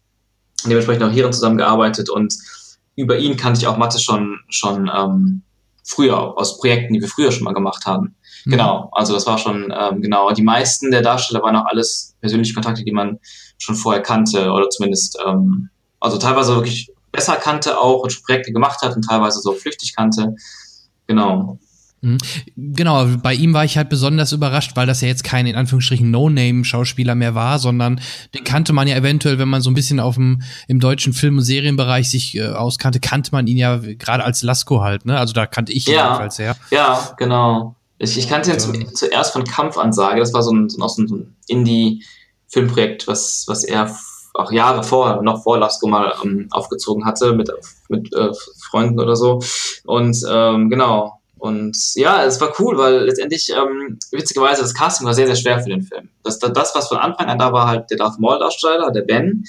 Ähm, und den kann ich halt auch schon länger. Ähm, der ist halt, der hat halt so viele Sachen mitgebracht. Der ist sowieso schon als Cosplayer von Darth Maul halt immer unterwegs gewesen auf Conventions und sah einfach unglaublich gut aus als Darth Maul und der hat auch diese Mimik und so das ganze ähm, Acting von ihm so super verinnerlicht und dann ist er auch gleichzeitig aber auch Stuntman und, und, und kann auch wirklich kämpfen und kann Schwertkampf und solche Sachen. Er hat auch sehr viel Kameraerfahrung.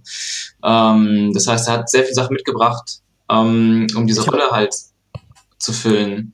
Ich habe im Abspann gelesen, kann das sein, dass der auch, also was mit den Soundeffekten zu tun hatte? Ja, der, der, also das, genau, genau. Also viele Leute haben auch verschiedene Rollen übernommen und Ben hat auch sogar die, die ganzen, ähm, ganzen Laserschwert-Sounds äh, geschnitten und gemischt. ja, geil. Auch nochmal der Genau. Hinweis, vor 10 oder 15 Folgen war Ben auch bei mir im, also wer noch mal ein bisschen mehr über Ben hören möchte, kann gerne noch mal in der Ach, alten Folge cool. reinhören, wo er zu Gast war. Das war kurz nach eurem Release oder so, also wo es gerade so durch die Medien ging. Ah, Ja, geil. Das war sehr Mhm. cool, ihn zu Gast Cool, zu haben. schön. Mm, Ja, Ben ist auch super, genau. Und ähm, ja, witzig, also zu, kurz noch zu Mattes. Ähm, ich hatte eigentlich für die Rolle des Jedi-Meisters eigentlich einen älteren Schauspieler ähm, vor Augen. Ähm, und äh, ich hatte zwar schon auf der Mattes gedacht, aber immer gedacht, ah, er ist aber zu jung, er ist zu jung. Und ähm, so ich mir die Rolle vorgestellt habe, sollte das ein älterer ähm, Schauspieler sein, über 50. Und ähm, aber dann, dann war ich halt immer in diesem Konflikt, okay, sucht mir jetzt einen, ähm, einen, einen Darsteller, der auch wirklich kämpfen kann äh, und in die Rolle passt, aber vielleicht nicht unbedingt so viel Schauspielerfahrung hat. Oder eben einen Schauspieler, wirklich einen guten Schauspieler, wo man dann halt guckt, dass man ihm ein bisschen was beibringt und eine gute Choreo hat und das richtig inszeniert, dass es so aussieht, das könnte es gut. Und im Endeffekt habe ich einfach ähm, wirklich lange, lange gesucht und einfach keinen gefunden, wo ich dachte, das ist es jetzt so, das passt perfekt. Und dann bin ich auch doch eher kurz vor knapp wieder auf Mattes gekommen und hatte ihn dann gefragt und angerufen und er äh, also er hat sich sofort gefreut, er war unglaublich glücklich, er hatte sofort Bock drauf und das war dann, genau, war dann ging er, war dann ziemlich schnell, äh, war er ziemlich schnell an Bord. Cool. Und er hat auch ähm, Seth mal gesagt, so, hey, ich wollte immer schon Jedi sein, das ist mein Traum erfüllt und sowas. Das war, fand ich sehr cool. Nice. Ja, sehr cool. Ähm, vielleicht, ich hätte noch, äh, ich habe auf jeden Fall noch eine technische Frage, weil ich bin momentan auf dem Trip, ich habe jetzt ein, hier einen 4K-Fernseher und äh, sammle fleißig Mhm. auch UHDs und achte da mittlerweile schon drauf, dass es sich auch lohnt, weil die ja doch deutlich teurer sind und da wird auch immer davon gesprochen, dass es Ja. ein, ein 2K-Master war, der nur hochgerechnet wird auf 4K oder ein 4K-Master oder sogar, weil es mit Epic-Kameras oder mit IMAX-Kameras oder wie auch oder mit, mit den Reds und so gemacht worden ist, dass es sogar zum Teil eine höhere Auflösung ist, dann ist das, ähm, dann ist es natürlich effektiv, dann auf 4K zu gehen und wenn man 4K Master hat. Ähm, wie macht ihr das? Also bei euren Filmen, äh, vor allem jetzt ja auch bei dem Star Wars, äh, rein nur mal so aus technischer Neugier, ist das dann ein 2K Master oder ein 4K Master? Und ich glaube, das Problem oder warum selbst Disney-Filme oft als 2K Master angefertigt werden, die, die Special Effects werden häufig noch nur in 2K gerendert. Ist das richtig? Mhm. Ja, also, ähm, also zu, zu, ich kann, kann mal sagen, ähm, bei Darth Maul war es im Endeffekt ein 4K Master, allerdings gab es auch einige Effektshots, die nur in, nur in Full HD oder 2K ähm, äh, gerendert wurden. Das heißt, das war dann ähm, quasi eine Mischung, der Großteil war trotzdem 4K ähm, von dem Footage. Und ähm, im Endeffekt war das auch ähm, deswegen wichtig für 4K, 4K ähm, das zu releasen auf YouTube war, weil äh, YouTube bei Full HD sehr, sehr stark komprimiert und einfach sehr viel schluckt von der Qualität. Ähm, und bei 4K haben dann mit einer viel, viel höheren Bitrate ähm, komprimiert. Und unabhängig, selbst, selbst, selbst wenn man nur einen Full HD-Film auf YouTube hochlädt, in, aber in 4K, also ne, Full HD Master oder in 4K nochmal irgendwie hochskaliert rendert und dann hochlädt, hast du halt ein viel, viel besseres Bild, weil unabhängig von der Auflösung einfach diese Bitrate dann viel höher ist. Ähm, genau. Und grundlegend würde ich sagen, also auch seit dem Film und auch schon davor, alles, was ich eigentlich so gemacht habe, war immer in 4K gedreht und dann auch meistens auch in 4K dann am Ende auch irgendwie ausgegeben. Ganz, also auch wenn es dann vielleicht später dann trotzdem nur in Full HD irgendwo gewünscht war, zum Beispiel bei einem Job oder sowas. Ähm, genau. Äh, kann man den äh, Darth Maul, äh, ich habe noch nicht drauf geguckt, muss ich ehrlich sagen, kann ich den in 4K auch bei YouTube gucken? Genau, du kannst ihn bis zu 4K gucken. Hm? Und das ah. würde ich auch immer empfehlen. Also zumindest auch, oder, oder auch die Auflösung, die über Full HD ist, weil alles, also auch diese 1440er P Auflösung, die ist ja automatisch schon einfach viel, viel sauberer vom Bild. Diese ganzen ähm, Artefakte und dieses Gematsche, was du dann oft hast bei schnellen Bewegungen, Full mhm. HD und noch weiter drunter, das, das ist dann eigentlich fast weg. Ah, cool. Interessant. Das wusste ich auch noch nicht, dass das, ähm, dass da nochmal noch mal ganz anders mit der Bitrate hantiert wird. Das äh, merke ich mir. Ja, Daniel, du machst ja auch YouTube-Videos, ne? Also ich hoffe, du zeichnest immer in 4K auf. nee, ich mach, ich, also ich mache ja nicht so, ähm, also das, was, was wir jetzt auf YouTube zuletzt gemacht haben, das war halt ein Livestreaming-Format und ähm, das müssen mhm. wir mit einem, mit einem minimalen Budget realisieren. Das heißt also, äh, es ging vor allem mehr um die Menge an Kameras, dass man viele Winkel hat und von denen man hinterher schneiden kann und dann auch die Hardware äh, dahinter. Also mit anderen Worten, es war einfach eine Budgetfrage. Das heißt also, wir nehmen ganz regulär in, äh, also dieses Livestreaming-Format in äh, Full HD auf. Mhm. Mein Film, mein, mein Spielfilm Beyond the Bridge, man, den haben wir 2010 gedreht. Das, äh, das war damals dann mit ähm, 4, 4K noch, ähm, noch mal ein bisschen schwieriger. Wir haben vor allen Dingen mit einer Spiel, vor allen Dingen, es war ja auch ein No-Budget-Film in dem Sinne. Und da haben wir im Endeffekt mit einer Canon 5D Mark II gedreht. Und ähm, das heißt also, das ist auch alles äh, immer in Full HD entstanden. Jetzt, wenn, wenn, wenn ich halt jetzt was mache, dann würde ich natürlich auch definitiv halt in äh, 4K drehen. Man muss halt natürlich immer bedenken, ne, so trivial es ist, du hast halt einfach, also die, die ganze, also die ganze äh, Kette halt weiter runter, dann natürlich viel mehr Daten, äh, mhm. mit mehr, da, mehr Daten handeln und so. Also ich würde mir schon immer, also erstmal über, vorher überlegen, ist es, also, ähm, ist es nötig oder ist, ist das Projekt wichtig genug, groß genug, dass man es halt mit vier, in, in 4K macht äh, oder, oder nicht. Und ähm, dann würde ich aber natürlich, wenn wir jetzt von, von richtigen Filmproduktionen und sowas reden, natürlich auch immer auf 4K gehen. Ich mache jetzt so ein, so ein, so ein, so ein ähm, demnächst so ein Vorleseformat. Da filme ich eben auch in 4K, wobei ich da eben auch dann den, ähm, den Overhead vor allen Dingen halt nutze, um ähm, ja, zwei, zwei Perspektiven rauszubekommen, Zooms zu machen, solche Geschichten. Und da weiß ich auch nicht, ob ich dann tatsächlich am Ende doch wieder auch auf 4K rausrendere oder eben nicht. Also deswegen war jetzt für mich auch hier Food for Thought. Vielleicht auf jeden Fall trotzdem äh, es dann äh, auf 4K dann auch zu veröffentlichen.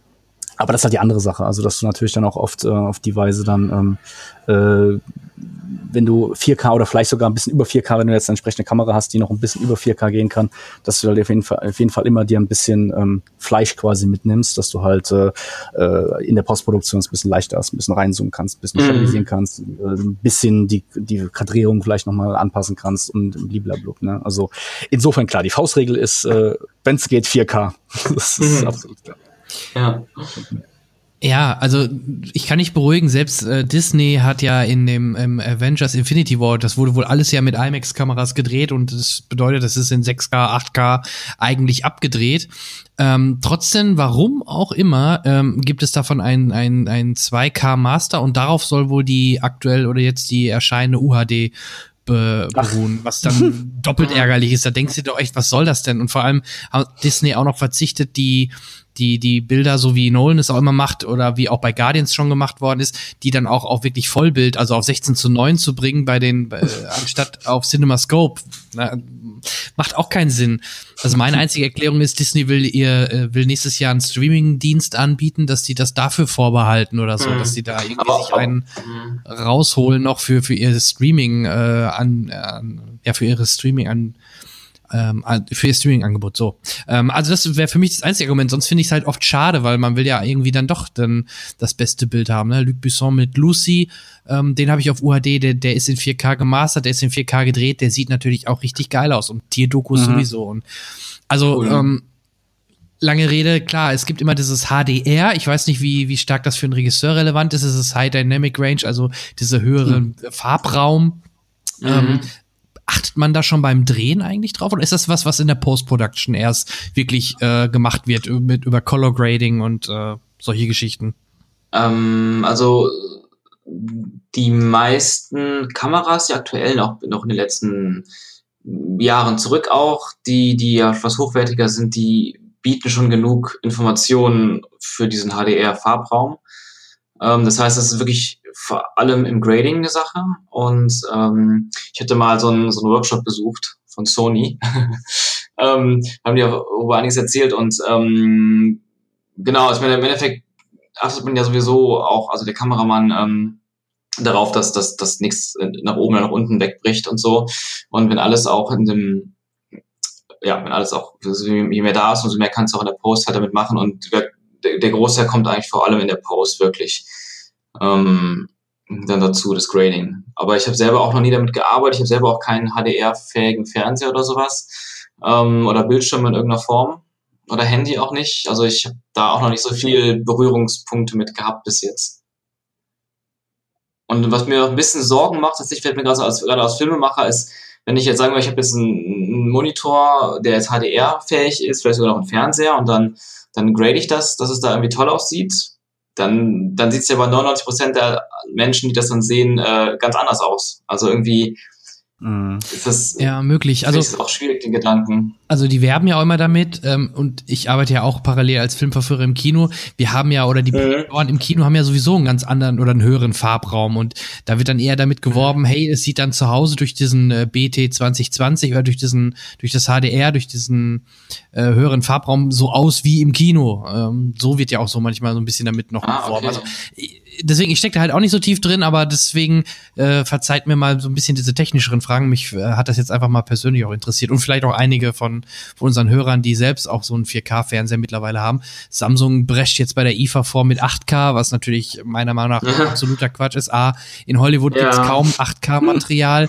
Die Fernsehsender sind noch nicht mal auf UHD, außer RTL UHD oder so, so ein paar Event-Sachen. Oh, Verrückt. Ähm, die Streaming-Anbieter sind ja. eher dann noch Vorreiter mit 4K aber 8K ist, äh, ja, finde ich momentan absoluter Quatsch. Selbst die UHD wird ja noch nicht so stark verkauft wie eine Blu-ray und es gibt ja immer noch die DVD, also mm. da hinken wir noch hinterher. Ja, ja, vor allem auch irgendwie die Bildschirmgröße. Ich meine, ähm, ich meine, selbst bei, bei UHD brauchen wir schon echt einen sehr großen Fernseher, um das irgendwie wirklich so zur Geltung bringen zu können, diese Qualität. Und, und also ich irgendwie, also 8K klingt für mich irgendwie so völlig unsinnig fürs, für, fürs Haus, also fürs eigene Haus so, ne? Also vielleicht fürs Kino äh, macht das vielleicht irgendwann Sinn ab einer gewissen Größe, aber so, so Heimkino in 8K, ich weiß nicht, irgendwie, das, ja, allein von der Bildschirmgröße macht das für mich irgendwie keinen Sinn. So. Ja, es gibt äh, Samsung, ein Kino gibt es jetzt in Deutschland schon, ich glaube irgendwo im Süden. Ähm, da hat Samsung ja wirklich so eine LED-Wand hingebaut statt einer Leinwand mit einem Beamer. Und das sind sowohl ah. die Vorreiter mit, mit, mit der neuen Technik, Mikro-LED und so weiter, was da kommen soll, um auch diese Riesengrößen halt zu realisieren. Ähm, ich bin ja noch bescheiden, ich habe immerhin einen 75 Zoll Fernseher und da macht's dann halt schon Spaß. Ne? Wow. Ne? In, in 4K HDR irgendwie Film okay. Ja, das, das glaube ich. das glaube ich. Hätte ich auch gerne. Ja, ich hatte vorher 59 Zoll Plasma und ich wollte, wenn ich schon einen Sprung mache, auch äh, optisch ähm, einen Sprung machen, dass den ich auch wahrnehme. Ich glaube, von 59 ja. auf 65 wäre vielleicht nicht so extrem ausgefallen. Ja, ja das kann ich mir vielleicht nachvollziehen, ja. Ähm, ja, äh, Daniel, hast du noch äh, Fragen äh, an äh, Sean? Gerne. Ähm, nein, spontan keine. Ähm, vielleicht fällt mir in einer Sekunde noch einer ein, aber gerade in der Sekunde, wo ich rede, nicht. ähm, generell, mich würde natürlich interessieren, und es geht so ein bisschen in den Bereich äh, Shameless Self-Plugging. Was macht ihr denn aktuell? Wo können unsere Hörer äh, eure Werke bestaunen oder euch finden? Ähm, bei Daniel wissen sie es vielleicht schon so ein bisschen, da hast du ja letztes Mal ein bisschen was drüber erzählt, aber gerne noch mal vielleicht mit, mit Daniel anfangend. Ähm, was ist so, was steht bei dir als nächstes so an? Ähm, wo können wir dich äh, in Zukunft oder was können wir von dir sehen? Ja, äh, also seit letztem Jahr ähm, kümmere ich mich ein bisschen um meine Patreon-Kampagne und ähm, hab, hab das halt gekickstartet mit dem Live- äh, Streaming-Format auf YouTube. Äh, da ging es um Pen-Paper-Rollenspiel, was halt live von den Zuschauern halt eben dann auch beobachtet werden konnte, so ein bisschen wie die Jungs bei Rocket Beans ja auch gemacht haben. Und jetzt haben wir die erste Phase beendet und ähm, ich bin aber weiterhin in meiner Patreon-Kampagne äh, am Werkeln, also unter Daniel Peschenk com slash äh, Patreon. Das ist eine Weiterleitung, da kann man dann ähm, alle, alle Details erfahren. Und es geht einfach darum, man kann mich halt monatlich supporten. Und was man jetzt ganz konkret als allernächstes supportet, ist halt ähm, die Sichtbarmachung meines ersten äh, Serien. Romans, wenn du so willst. Also das heißt, das ist, das, der, der, wird, der wird kapitelweise veröffentlicht, so ähm, als in, in so einer Art Vorlesungsformat, ähm, aber audiovisuell noch ein bisschen aufgebohrt. Und das kann man halt eben dann, also da kann man sich dann ganz in dieses Universum halt eben mit reinbegeben. Gleichzeitig arbeite ich aber im, im, Hintergrund auch am nächsten Filmprojekt, wobei da bin ich noch in der ganz frühen Phase. Also ich schreibe gerade am Drehbuch und äh, dann beginnt so irgendwann in dann nächsten Jahr die spannende Frage, ne? Wie immer, wie kriegen wir das Ganze dann gestemmt, wie kriegen wir es finanziert und ja. blablabla und hast du nicht gesehen. Ja, schön. Ähm, was für ein Genre hat das Buch oder das, was du vorliest, das, was du geschrieben hast? Ähm, ähm, ich würde sagen, hm, Mystery Sci-Fi Thriller in einem alternativen 80er Jahre Universum. Klingt auf jeden Fall spannend. Klingt cool. Klingt sehr cool. Das ist ja. genau das Richtige für uns alte Säcke. ja, genau, absolut. Ganz genau, ganz genau, ganz genau. Das dachte ähm, ich mir auch. Und äh, Sean, bei dir, ähm, was steht an?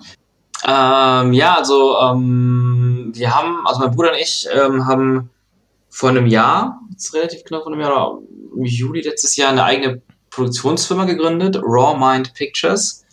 Und ähm, wir haben seitdem vor allem so Werbesachen gemacht, ähm, Werbeclips, Werbespots. Und ähm, davon kann man auch Sachen sehen auf, auf der Website rawmindpictures.com. Ähm, äh, aber was unser großes Projekt, an dem wir jetzt schon seit ja, ein paar Monaten arbeiten, so ein Team, ähm, ist, ist, ist ein Serienprojekt, also eine Serie, die wir mhm. gerade schreiben.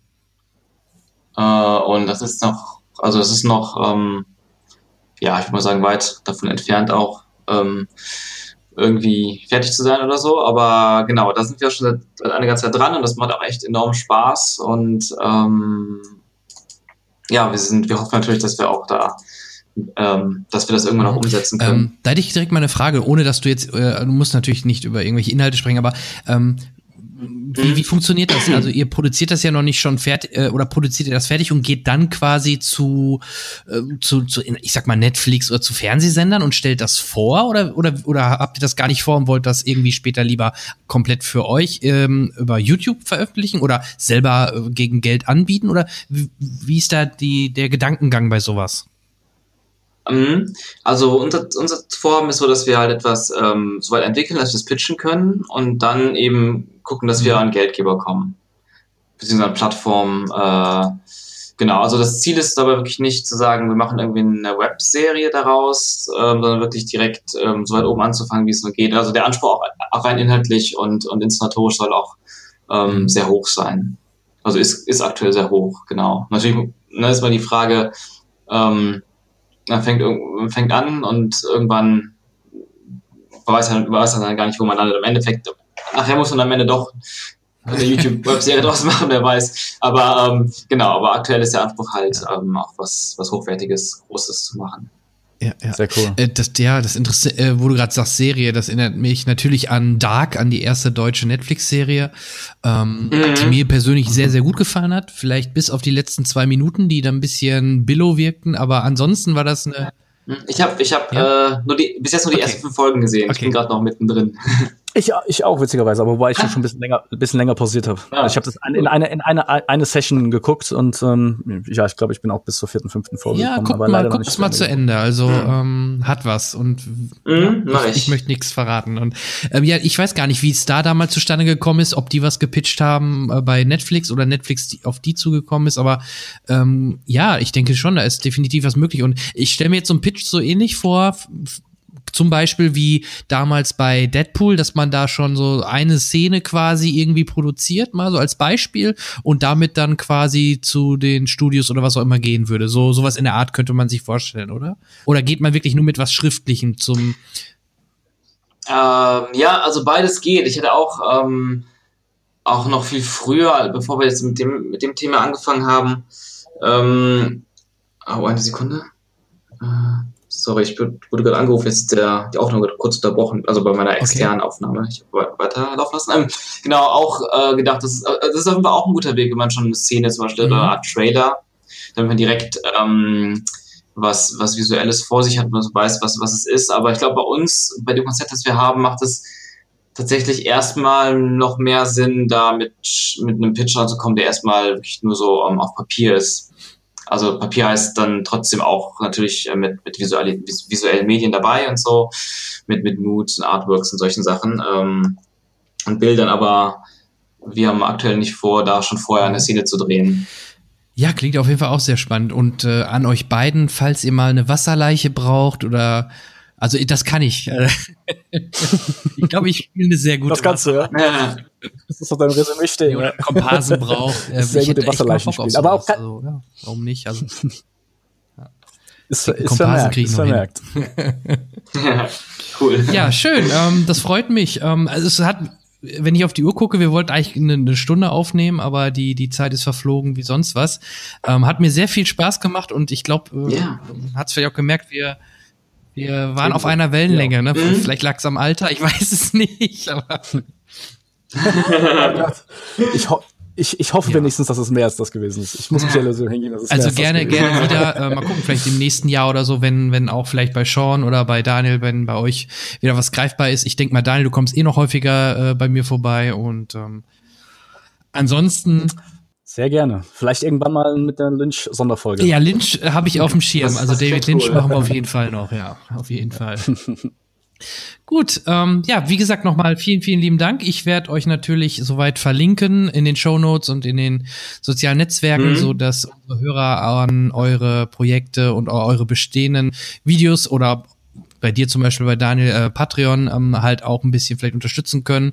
Gut, das könnten sie bei mir auch, aber ich bin da nicht so oft drauf angewiesen, wenn ich ehrlich bin wie du. Also von daher äh, gerne auch bei, bei Daniel. Ähm, ja, vielen lieben Dank und ähm, ich ja, wünsche auf jeden Fall Frieden der Nacht. Danke, ebenso. Dankeschön. Echt ebenso. sehr viel Spaß gemacht mit euch.